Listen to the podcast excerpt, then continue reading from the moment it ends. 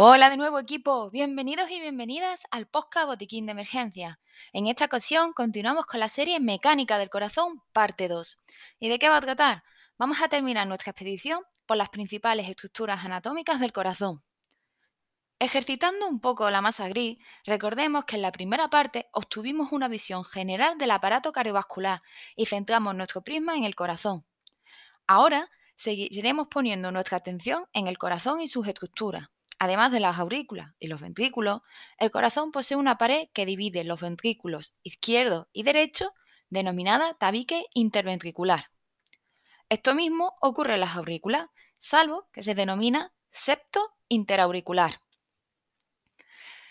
Ya tenemos una idea muy general de las principales estructuras del corazón, pero necesitamos ir más allá para entender la mecánica circulatoria y por ello debemos comprender de qué se compone el corazón realmente. De manera muy general, está constituido por tejido muscular estriado y lo forman tres capas. La capa más externa es el pericardio. El pericardio es una bolsa que recubre el corazón. La parte de la bolsa que da hacia el exterior se conoce como pericardio parietal y la parte que queda en el interior del corazón es conocida como el pericardio visceral.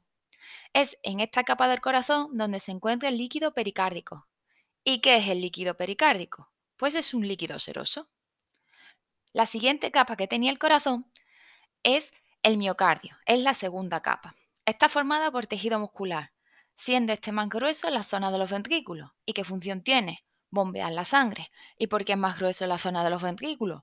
Porque recordemos que los ventrículos se encargan de eyectar el volumen sanguíneo por el resto del cuerpo. Finalmente, la última capa es el endocardio. Es la capa más interna y de hecho es la capa que recubre por dentro el corazón. Una vez que hemos asimilado las distintas capas que constituyen el corazón, eh, debemos de empezar a entender cómo funciona. El funcionamiento es posible a una serie de procesos que se producen en un latido cardíaco. Rebobinemos. El funcionamiento es posible gracias a una serie de procesos que se producen en un latido cardíaco, es decir, el ciclo cardíaco. ¿Cómo? El ciclo cardíaco es todo lo que ocurre para que sea posible que se produzca un latido del corazón. Efectivamente, tengo el corazón contento y lleno de alegría. Para pa pa pa. Y para tener el corazón contento y lleno de alegría, es necesario que se produzca el ciclo cardíaco. El corazón late porque éste tiene la capacidad de contraerse y de relajarse.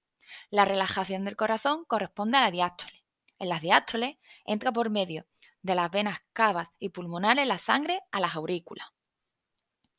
Una vez que ha entrado la sangre y se ha llenado, se produce la contracción cardíaca, conocida como sístole. En las sístoles el corazón bombea la sangre. La sangre bombeada tiene dos destinos. En la sístole auricular la sangre acude a los ventrículos y una vez que llega a los ventrículos se produce la sístole ventricular, siendo la sangre eyectada es decir, expulsada hacia las arterias pulmonares y la aorta. Pero, ¿cómo es posible que la sangre no se equivoque de camino? ¿Cómo no se marea? ¿Cómo no se siente todo en la nada? Pues muy sencillo. Esto es, tenemos que dar gracias a las válvulas cardíacas y en segundo lugar a los músculos papilares. Los músculos papilares proporcionan una resistencia a las válvulas cardíacas.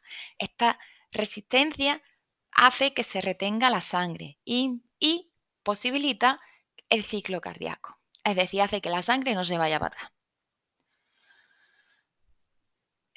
Te, interrelacionando un poco de esto y daros un poco de emoción entre tanta anatomía que os supone siempre mucha oscuridad en el camino, pero de verdad que es esencial para que brindéis una buena atención sanitaria el día de mañana, relacionando todo este contenido con el módulo de ASISE, decir que cuando medimos el pulso a un paciente, estamos palpando las contracciones y dilataciones de la arteria de esa zona, ocasionada por el latido cardíaco.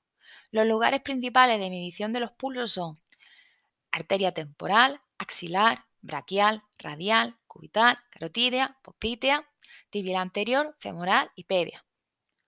Y ya por último, después de esta intensidad sobre la mecánica del corazón, he de deciros que doy por concluidos todos podcasts muy, muy, muy, muy, muy, muy resumidos sobre la mecánica.